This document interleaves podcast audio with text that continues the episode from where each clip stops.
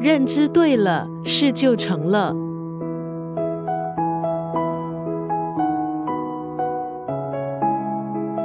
你在社交媒体上肯定看过他的短视频分享。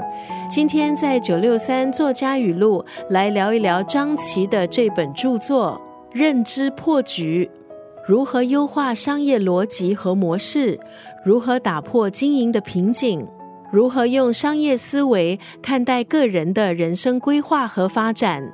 这本书浓缩了张琪透彻的思考和认知。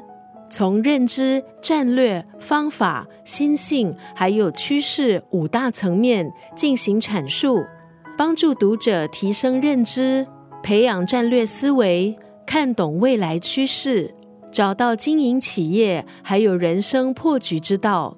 作者张琪说过无数金句，今天呢就要分享其中的这一句：没有真正快乐的人，只有想得开的人。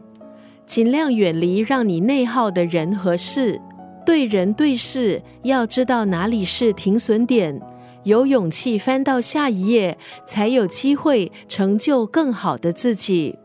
没有真正快乐的人，只有想得开的人。